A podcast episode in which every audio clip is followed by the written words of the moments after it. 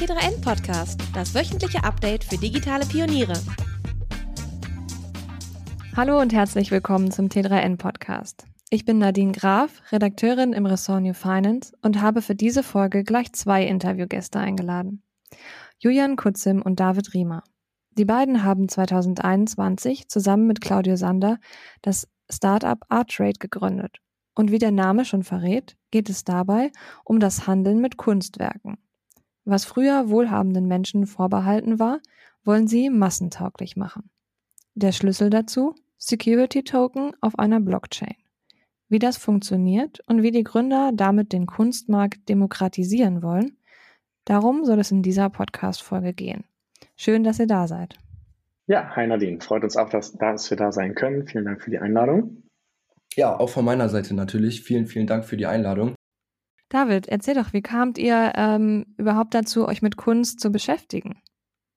Ja, Kunst ist mir tatsächlich etwas in die Wiege gelegt worden äh, durch meinen äh, familiären Hintergrund. Ähm, mein Opa kommt aus dem Rheinland, hat früh Kunst gesammelt, ähm, hatte enge Kontakte eben zur Kunstakademie, hat mich dann eben auch oft mit in Museen, ähm, Ateliers und so weiter äh, geschleppt. Früher, äh, muss ich ehrlich dazu sagen, äh, war mein Interesse weniger groß. So hatte ich aber erste Kontaktpunkte und äh, bin dann eben durch zwei Freunde, die äh, kunstschaffend sind, ähm, eben auch am Markt relativ erfolgreich sind, ähm, nochmal auf den Primärmarkt bekommen, habe mich eben dann sehr intensiv mit dem Thema Kunst und auch dem Kunstmarkt vor allem auseinandergesetzt und ja, so bin ich aufmerksam geworden, einerseits auf das Kulturgut Kunst und andererseits auf die Asset-Klasse Kunst.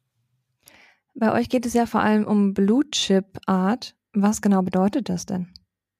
Blue Chip Art ist Kunst, ähm, beziehungsweise Kunst von Künstlern oder Künstlerinnen, die eben sehr, sehr bekannt ist. Ähm, man redet von Weltbekanntheit.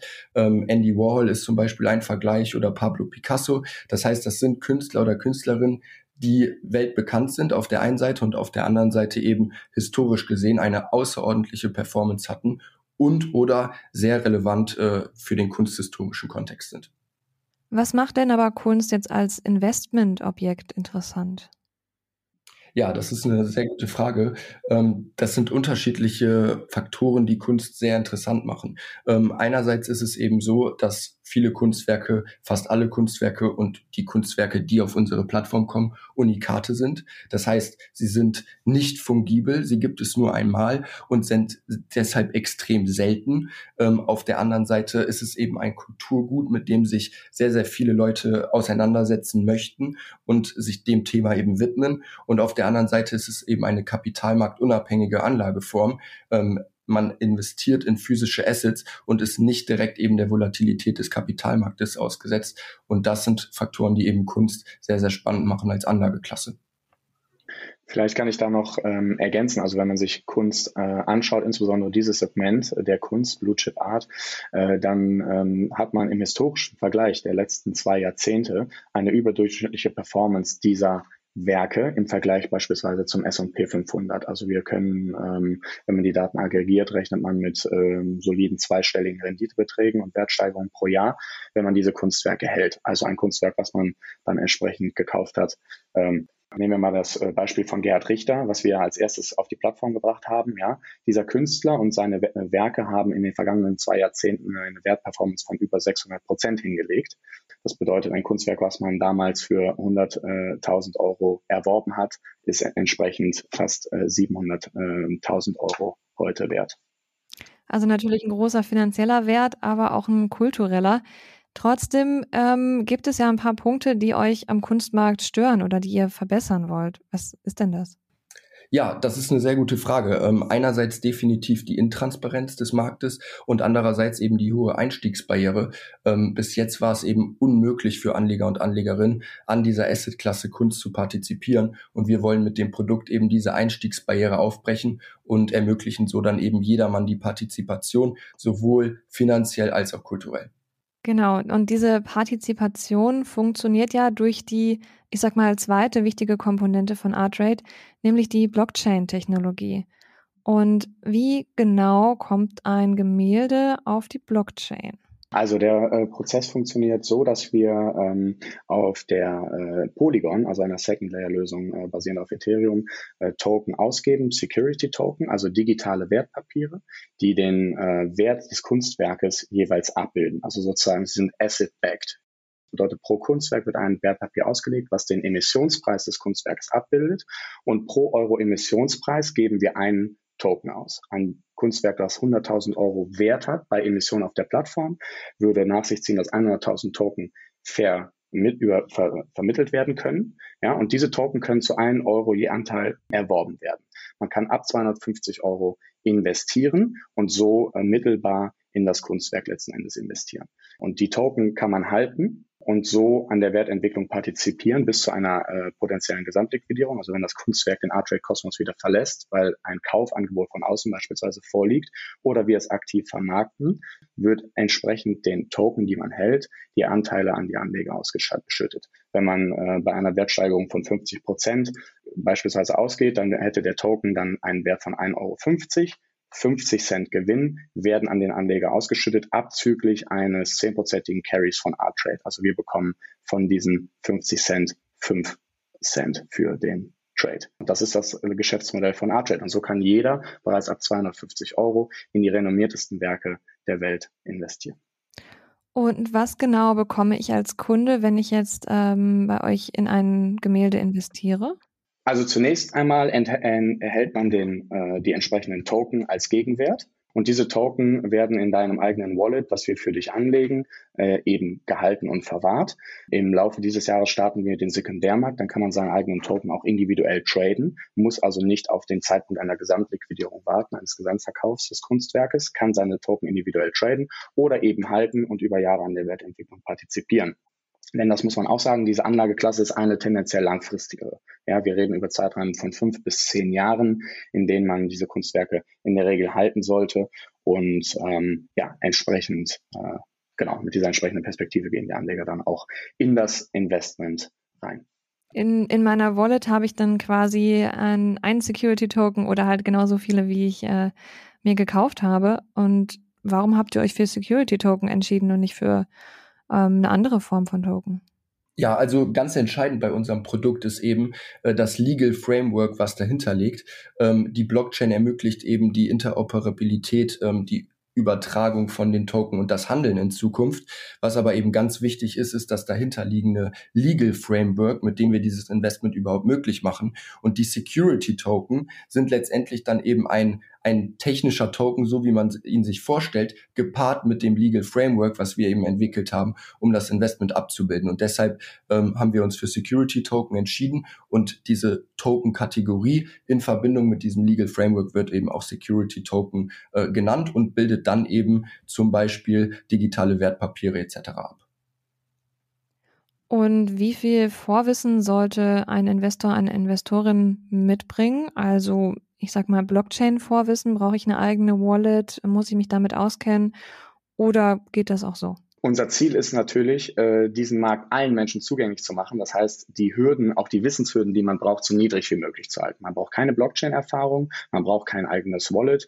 Äh, es reicht, wenn man ein ganz normales Bankkonto hat und in äh, Fiat, also in Echtgeld quasi investiert.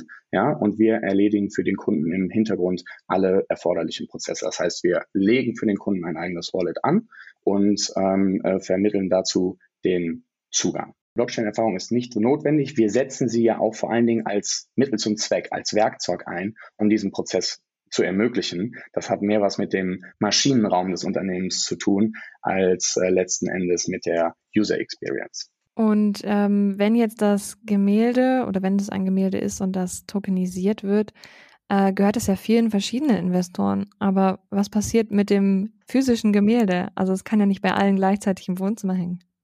Du hattest den äh, Part ja in deiner Intro schon erwähnt. Die Mission von Artware ist die Demokratisierung des Kunstmarktes und wir wollen diesen Markt sowohl finanziell zugänglich machen als auch kulturell. Bedeutet, dass wir die Werke, in die viele Menschen investiert haben, dann auch öffentlich zugänglich machen. In Ausstellungsflächen bringen, in Galerien, in Museen, wo entsprechend relevante ähm, Ausstellungen gerade zu den Künstlern laufen, die äh, bei uns auf der Plattform sind. Und auch über eigene Ausstellungsflächen sowie eine Virtual Gallery, eine virtuelle Galerie, die wir aktuell entwickeln und aufsetzen, sodass alle Menschen permanent eigentlich Zugang zu diesen Werken haben, sowohl digital und dann auch auf Ausstellungsflächen eben physisch. Das Ganze kostenfrei, denn wir äh, sind davon überzeugt, Kunst wurde letzten Endes geschaffen, um gesehen zu werden und nicht um in einem Kunstlager zu verstauben. Und dafür wollen wir eben sorgen, indem Kunst dann für alle zugänglich gemacht wird. Wenn ich es richtig verstanden habe, dann sind so 250 Euro die untere Grenze, die ich investieren muss, oder? Genau. Und wer investiert dann? Also welche Zielgruppe habt ihr so vor Augen oder sprecht ihr an?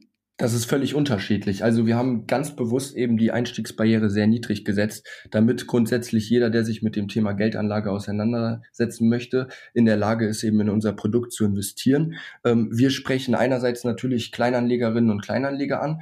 Ähm, andererseits sehen wir aber auch auf der Plattform, dass eben Leute, die deutlich mehr äh, Kapital allokieren möchten und investieren möchten, äh, unsere Plattform eben nutzen, äh, um eben diversifiziert in Kunst zu investieren. Weil auch für diese Leute ist eben unser Produkt relevant. Natürlich äh, kann man sagen, okay, ähm, ich habe jetzt zum Beispiel 300.000 Euro, die möchte ich in Kunst investieren. Wenn man dann aber auf den Markt schaut, ist die Luft auch bei dem Betrag relativ dünn. Das heißt, man könnte dann zum Beispiel hingehen und in ein bis drei Kunstwerke investieren, würde damit eben ein Klumpenrisiko erzeugen. Und wenn man dann eben auf unsere Plattform geht und das eben breit diversifiziert in bis zu zehn Kunstwerke zum Beispiel, macht das eben auch Sinn äh, für sogenannte High Net Worth Individuals. Und deshalb sprechen wir ganz klar beide dieser Zielgruppen an, natürlich über andere Kanäle, haben aber weiterhin den Fokus eben auf dieses Retail-Geschäft. Was da jetzt im vergangenen Jahr sehr groß in den Medien war, äh, war immer wieder NFTs und vor allem auch NFT-Kunst. Aber das ist ja jetzt ein bisschen was anderes als äh, tokenisierte Kunstwerke. Könnt ihr das vielleicht mal voneinander abgrenzen? Was, ähm, ja, was genau ist der Unterschied? Ja, super gerne. Also einerseits gibt's ja NFTs, wie du gesagt hast, andererseits gibt's zum Beispiel Utility Token oder Security Token. Ich würde das jetzt mal mit unserem äh, Weg vergleichen, also mit den Security Token. Ähm, der Security Token ist eben nur in Verbindung mit dem Legal Framework, was ich vorhin angesprochen hatte, ähm, sinnvoll und ist eben ein Zertifikat, ähm, der eben zum Beispiel ein digitales Wertpapier in sich trägt oder sonstiges der NFT an sich, also der Non-Fungible Token, ähm, den sehen wir eben vor allem als Medium, als Echtheitszertifikat oder Medium für zum Beispiel digitale Kunst. Das heißt, da steht ein Asset dann in dem Fall hinter, wie zum Beispiel eine JPEG-Datei und man kauft eben diesen ganzen Token im Gesamten und beteiligt sich damit nicht an einem Kunstwerk, sondern besitzt dieses dann. Normalerweise eben aktuell meistens digitale Kunst. Und bei uns ist es eben so, dass man Security Token kauft um damit eben an der Wertsteigerung eines Assets zu partizipieren, das aber mit vielen Anlegern zusammen. Ergänzend dazu vielleicht auch nochmal wirklich den, äh, den, den Fokus, ja. Also wir spezi sind spezialisiert auf physische Kunstwerke, die wir dann eben digital zugänglich machen. Im NFT-Bereich äh, sehen wir ja auch sehr viele äh, digitale, also letztlich digitale Projekte und digitale Kunst, die dort äh, vertrieben wird. Und ähm, auch die Nachhaltigkeit, zumindest von einem Großteil dieser Projekte, ist äh, mit Sicherheit fragwürdig oder fraglich. Wir betrachten es halt so, dass wenn sich richtig etablierte Künstler beispielsweise mit oder einfach generell Künstlerinnen und Künstler mit dem Thema Blockchain auseinandersetzen und das als Medium nutzen, wie David es gesagt hat, dann steht es für uns auf einem äh, Niveau letzten Endes mit einem physischen Kunstwerk. Aber äh, die Auswahl über das Renommee und die Qualität der Kunstschaffenden, das ist das für uns entscheidende Thema. Und der größte Teil spielt sich dort eben im physischen Bereich ab und NFT als Kunstmedium ähm, steckt eben auch noch ein Stück weit in den Kinderschuhen. Das heißt, könnte es sehen, dass ähm, oder könnten wir bald sehen, dass wir über eure Plattform dann auch ähm, ja, NFT-Kunst äh, handeln können oder gar nicht? Das ist tatsächlich auch der Fall.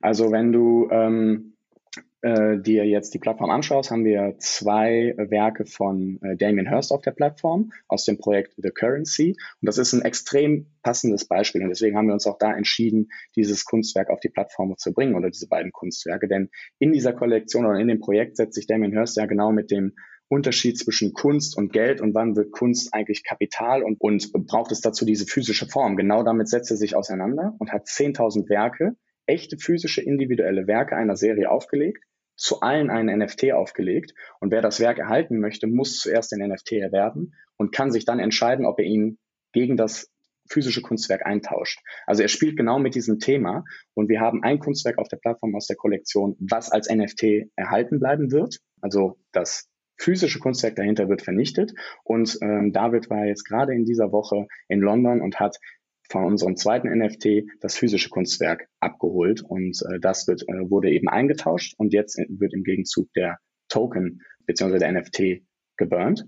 Und so haben wir das Projekt auf unserer Plattform abgebildet. Also wir sind bereits dabei, auch NFTs auf der Plattform anzubieten, immer unter dem Kriterium, dass dahinter ein Blue Chip Artist steht. Das klingt erstmal, wenn man von außen drauf guckt, ja ein bisschen verwirrend, wenn es verschiedene Möglichkeiten gibt, ähm, ob die Kunst jetzt physisch existiert oder als Token und was tokenisiert ist. Welche Fragen müsst ihr denn häufig beantworten? Oder gibt es so eine Frage, die ihr immer wieder gestellt bekommt?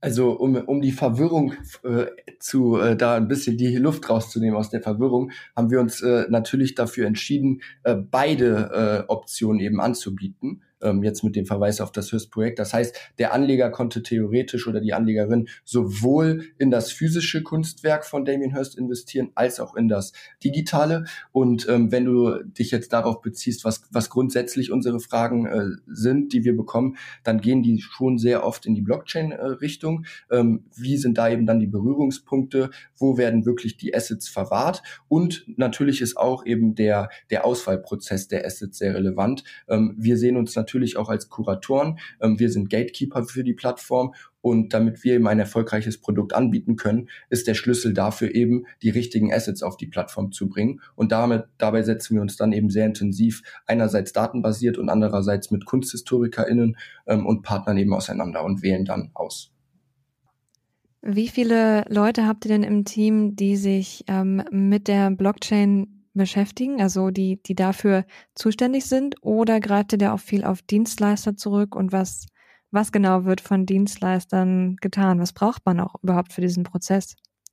Ja, also ähm, wir arbeiten aktuell mit zwei Leuten äh, konkret auf dem Produkt. Produkt bedeutet also die Tokenisierung und die Zeichnungsstrecke ähm, von uns und arbeiten auch eben mit Cashlink zusammen. Äh, ich habe gelesen, dass du auch schon mal mit der Dorette äh, von Cashlink äh, gesprochen hattest. Und ja, Cashlink ist unser Tokenisierungspartner. Wir haben uns eben in diesem äh, Ökosystem, was wir aufgebaut haben, für unterschiedliche Partner entschieden. Cashlink ist einer davon, der übernimmt für uns eben das Deployment der Smart Contracts.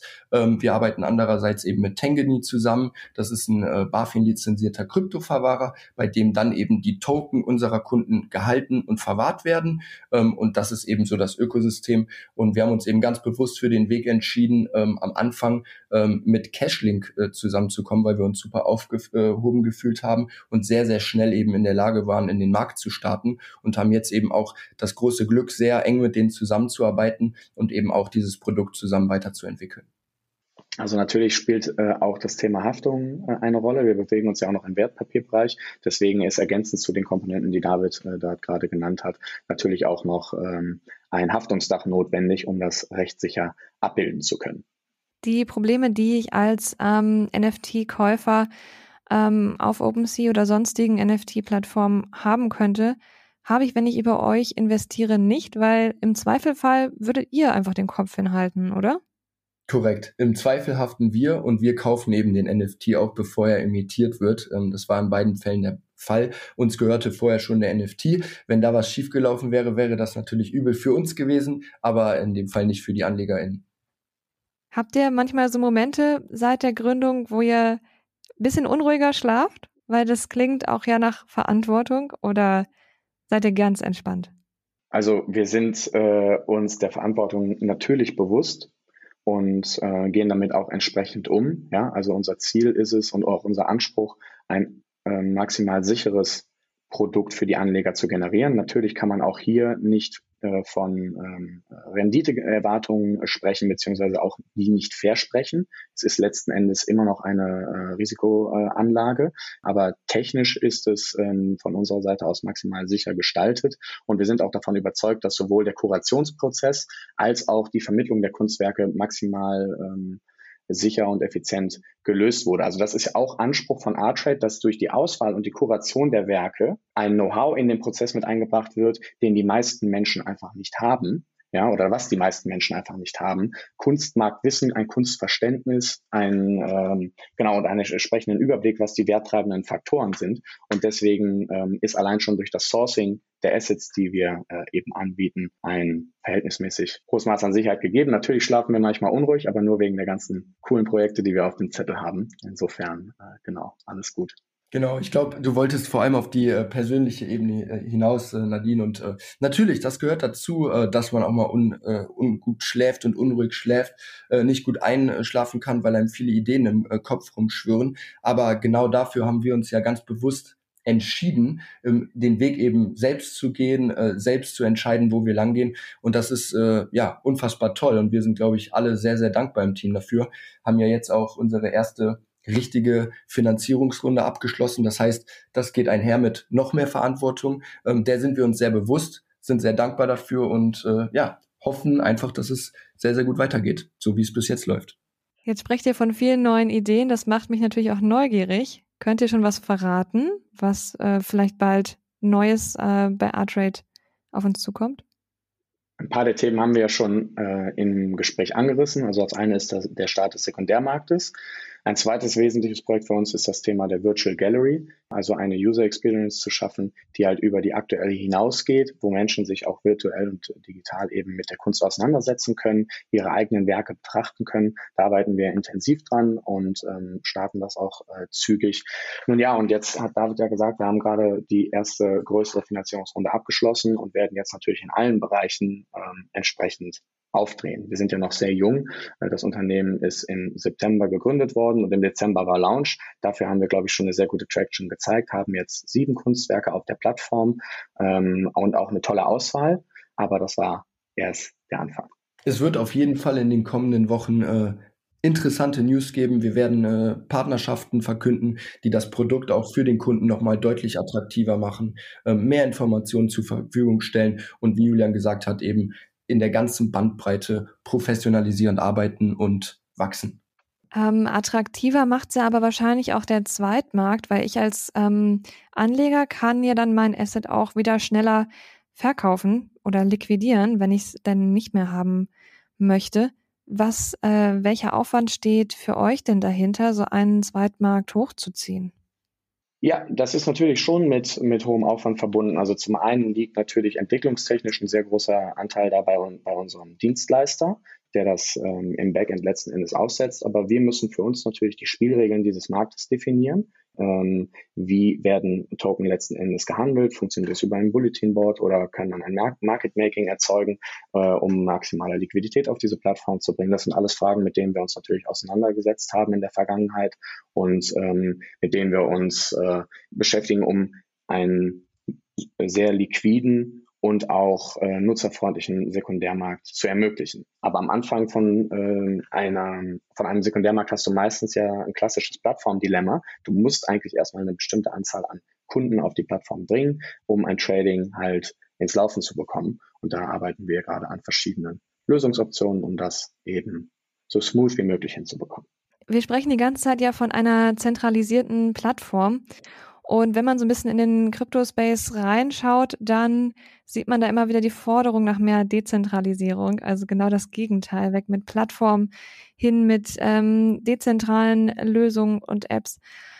Ähm, wo seht ihr euch da in dem Crypto-Space? Seht ihr euch da drin überhaupt oder ähm, wie ist euer Verhältnis dazu?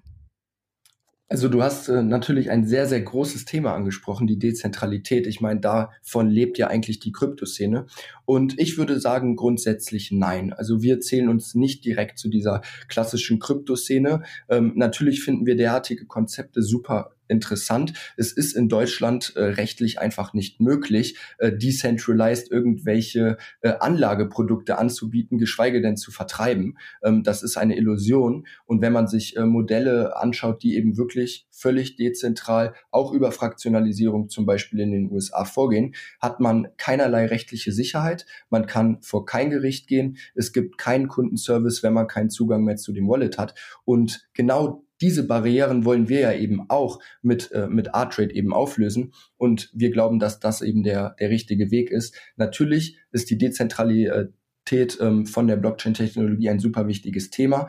In unserem Kosmos aber ehrlich gesagt nicht so, sondern eher die Demokratisierung eben dieser Anlageklasse und ähm, ja, die Erweiterung der Plattform. Das heißt, mehr Künstler, mehr Kunstwerke, unterschiedliche Künstler, diverser, aber eben nicht dezentral.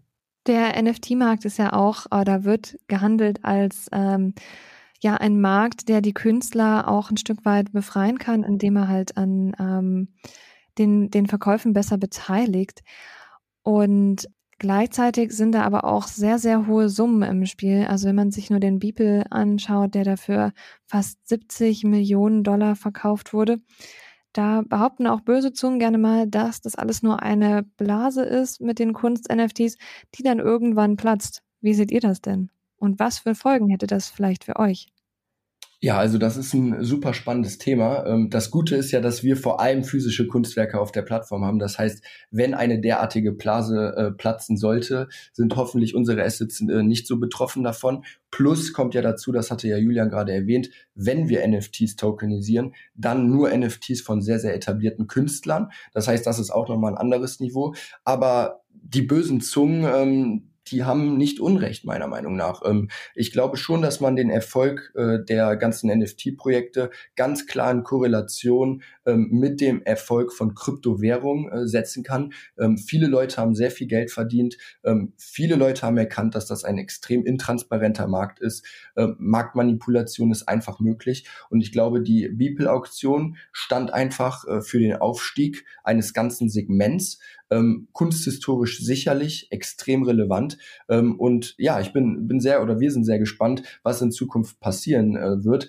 Ich, wie gesagt, sehe den NFT vor allem als Medium. Das heißt, man hat eine Leinwand, äh, man hat eine Skulptur oder man hat ein digitales Kunstwerk, was man eben mit einem NFT verbindet, um ein Zertifikat zu haben, dass es dieses Kunstwerk eben wirklich nur einmal oder zehnmal gibt, um eben Künstlern, digitalen Künstlerinnen vor allem die Möglichkeit zu geben, ihre Kunst zu verkaufen und davon zu leben.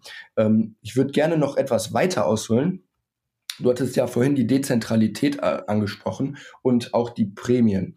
Ähm, und mir ist auch sehr, sehr klar geworden in der letzten Zeit, ähm, dass viele KünstlerInnen ähm, natürlich Interesse daran haben, mehr Geld zu verdienen, unabhängiger zu sein. Auf der anderen Seite wollen aber KünstlerInnen sich vor allem mit dem Kunstschaffen beschäftigen und nicht mit dem Vertrieb. Und ich habe äh, in London zum Beispiel einen NFT-Künstler kennengelernt, der relativ erfolgreich ist, der sich auch sehr intensiv selbst mit dem Vertrieb äh, seiner Kunst auseinandersetzt. Und da gehen mittlerweile 50, 60 Prozent für den Vertrieb drauf. Will sagen, ich glaube nicht, dass in Zukunft durch NFTs zum Beispiel Galerien und Galeristen äh, aussterben werden, sondern im Gegenteil, es ist eben ein Medium, da wird noch unglaublich viel passieren. Man kann tolle Angebote mit diesen NFTs machen, Easter Eggs äh, verstecken und so weiter und so fort. Aber ja, das ist, das ist meine Meinung dazu. 2021 war ja das Jahr äh, der NFTs. Aber was glaubt ihr denn, werden wir in drei bis fünf Jahren immer noch über NFTs sprechen? Wird es da immer noch das bestimmte Thema sein oder ist denn vielleicht was ganz anderes relevant?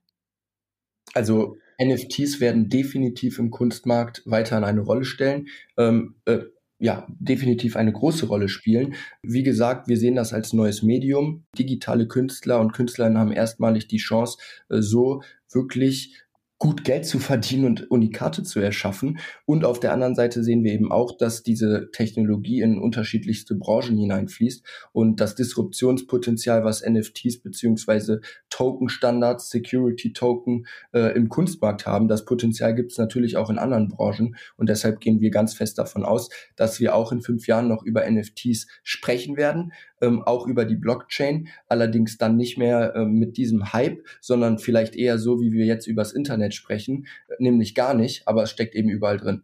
Alles klar, dann freue ich mich darauf, mit euch in fünf Jahren wieder hier zu sitzen und dann sprechen wir über ähnliche Themen, aber anders.